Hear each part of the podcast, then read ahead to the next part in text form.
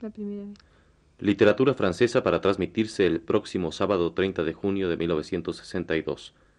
Participan Ulalume de González de León, Bernardino Enríquez y Claudio Obregón.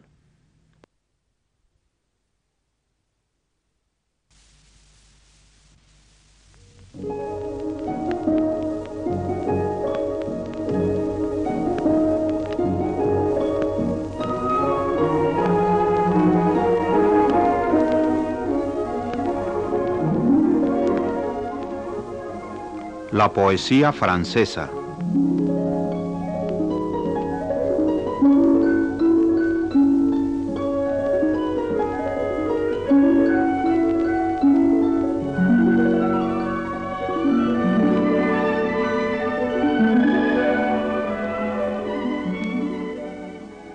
Ulalume de González de León ha planeado una serie de pláticas sobre la poesía francesa a la lectura de los textos escogidos que ella traduce con visión clara de las lenguas francesa y española, suma los comentarios oportunos que sitúan tanto los autores como los movimientos importantes en el campo de la poesía francesa, desde sus orígenes hasta nuestros días.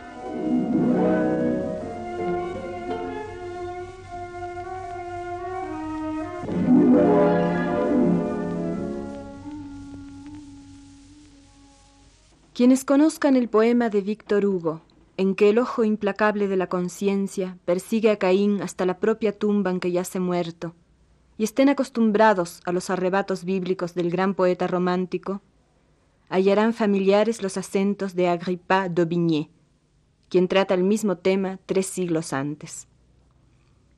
No hay muerte en el infierno que esta ofensa castigue, mas vivió tantas muertes como días vivió Vivo, vivir no pudo, y no murió ya muerto. Huyó lleno de espanto, pálido, confundido. Para huir de sí mismo huyó del mundo entero. Los sitios más seguros se hicieron azarosos. Las hojas, ramas, flores, puñales se tornaron. Las plumas de su lecho puntiagudas agujas. Sus vestidos más sueltos, tenazas estrujantes. Su agua fue cicuta y su pan fue veneno. Sus manos, con traiciones finas, lo amenazaban. Todo imagen de muerte. Y su furor terrible, ya que busca la muerte y halla la sola imagen. De algún otro Caín los furores temía. Sin compañero anduvo, pero no sin zozobras. Era dueño del mundo, pero no de sí mismo en todos lados solo, menos en su conciencia, y una marca en la frente, que nadie se atreviera en su fuga a acabar con sus males matándole.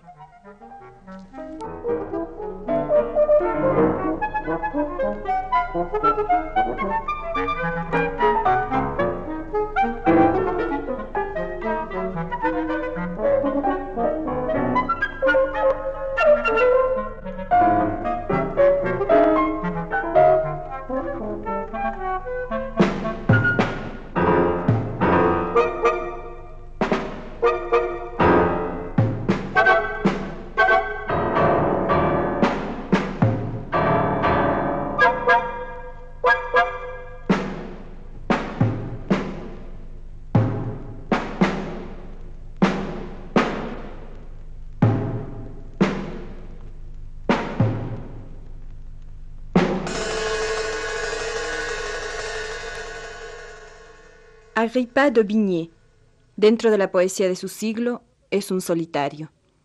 No podemos relacionarlo con ninguna escuela. Se ha dicho de él que es el primer poeta bíblico de Francia, aunque esto se descubrió mucho después.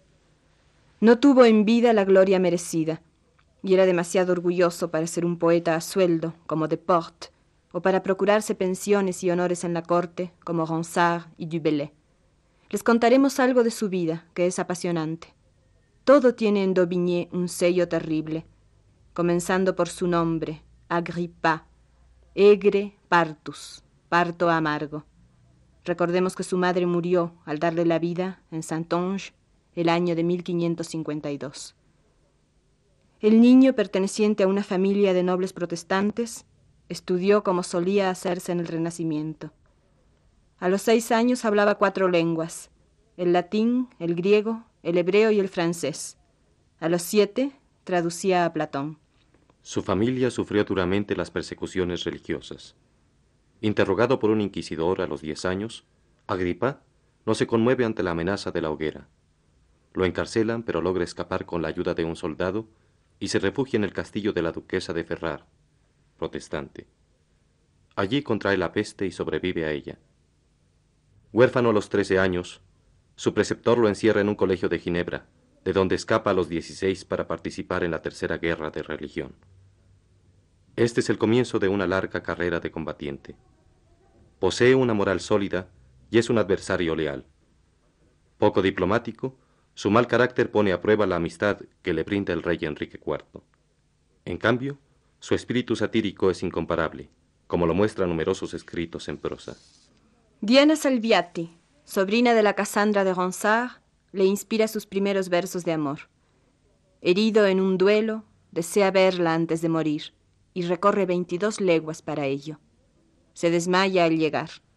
La boda no se realiza por diferencias de religión y Agrippa cae enfermo. Aun siendo el marido de Suzanne de Lezé, suspira por el recuerdo de Diana Salviati.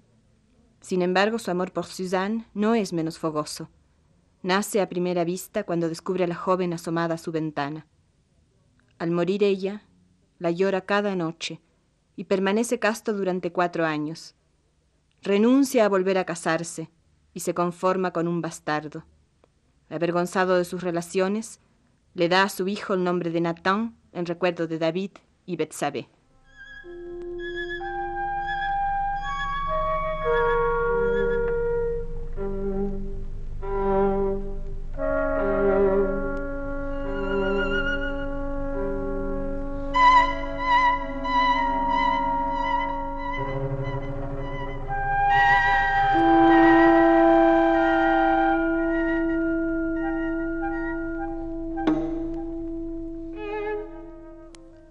Los poemas de Daubigné, con excepción de los trágicos, no se publican hasta 1874 y no tienen éxito. En una época en que el gusto clásico reprueba todavía las flores del mal, su acento áspero y macabro no gusta. Los críticos literarios, Lanson, Faguet, lo ignoran. Quien verdaderamente lo lanza es Thierry Molnier, en su introducción a la poesía francesa. Daubigné es nuestro Víctor Hugo. Es aquel que Hugo creyó ser y logró hacer creer que era. Ningún otro poeta de Francia tiene esa apariencia terrible, esa voz de gigante inspirado, ese aliento hecho para las trompetas de los desastres cósmicos, para la convocación de las nubes del diluvio, la caída de los muros malditos, el llamamiento del alba a Josafat. Su obra es de una riqueza incomparable, y no se reduce a los trágicos, negros batallones de alejandrinos alineados bajo las enseñas terribles de hierros, fuegos, venganzas. Está además en las grandes recopilaciones de poemas, la hecatombe, la primavera, los sabinos, atravesados no por relámpagos pasajeros, sino por grandes olas líricas, grandes encadenamientos de estrofas mantenidas, sin debilidad, en la mayor altitud concebible. Lejos de los festivos bajeles, en que los poetas de Lyon o los poetas de la Pléyade abrazan con una misma sensibilidad nupcial ideas de formas carnales y mujeres de nombres constelados, este alción vaga entre los rayos, su camino en medio de la nada, refugiándose en el furor, su Dios vencido sobre el corazón.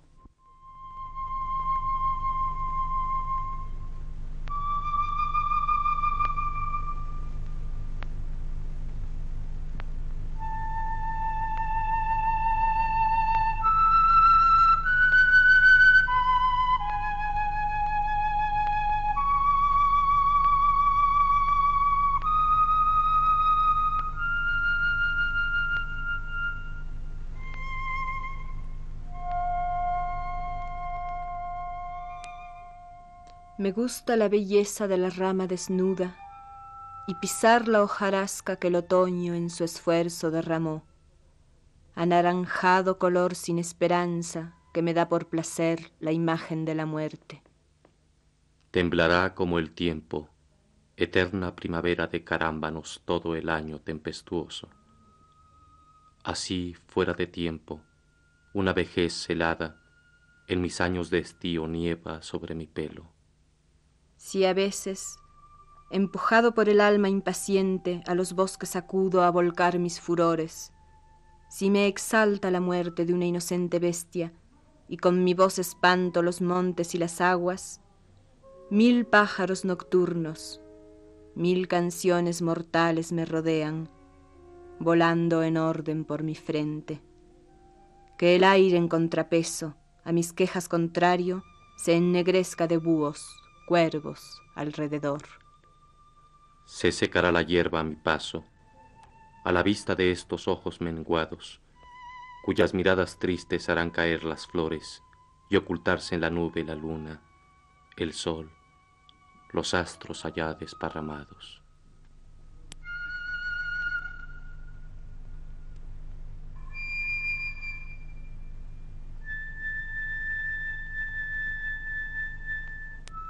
Ella seca mi vida con una fiebre eterna al par que languidece, y consentir no quiere, por no tener piedad con aquel que asesina, en teñirse los dedos de marfil en mi sangre. Al violento relámpago de tu rostro divino, siendo solo un mortal, tu belleza celeste me hizo probar la muerte, la muerte y el desastre y otra vez regresarme a la inmortalidad. Quemó el divino fuego esta mortal esencia, me prendó tu celeste, me transportó a los cielos. Tu alma divina era, la mía fue divina, y diosa, me elevaste al rango de otros dioses.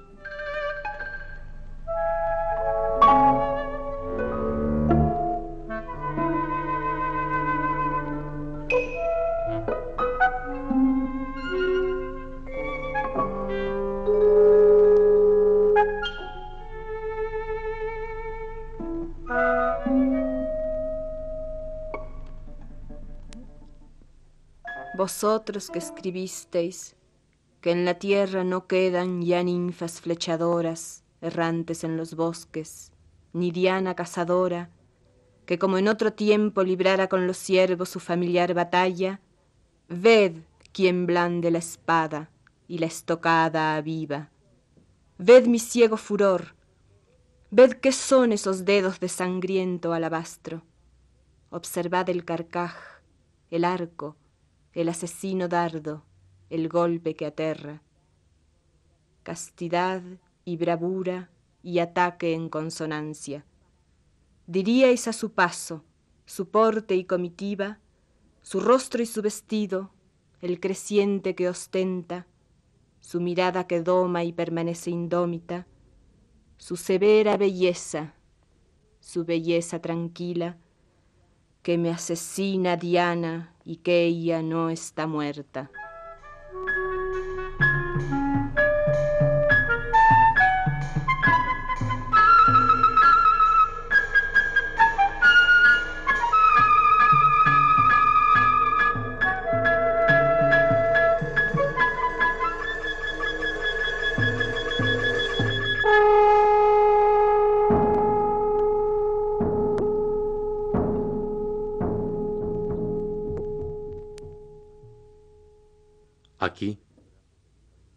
Por entre brazos de su raíz, un árbol siente bullir cabeza viva, surgir un pecho.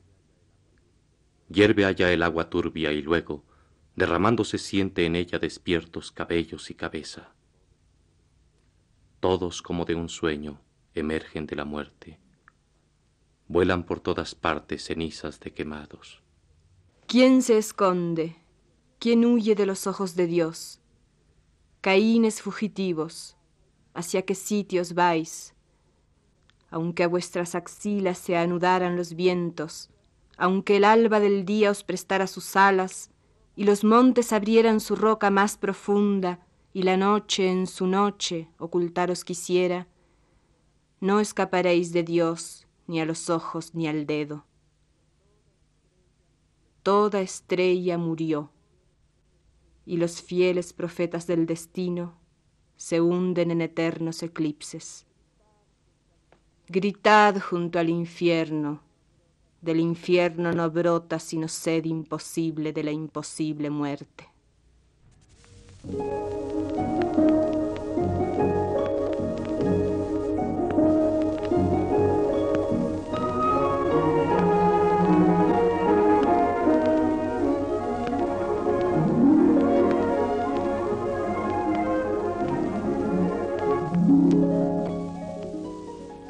Radio Universidad Nacional de México agradece la atención prestada a esta transmisión e invita a seguir de cerca los programas La Poesía Francesa, a cargo de Ulalume González de León.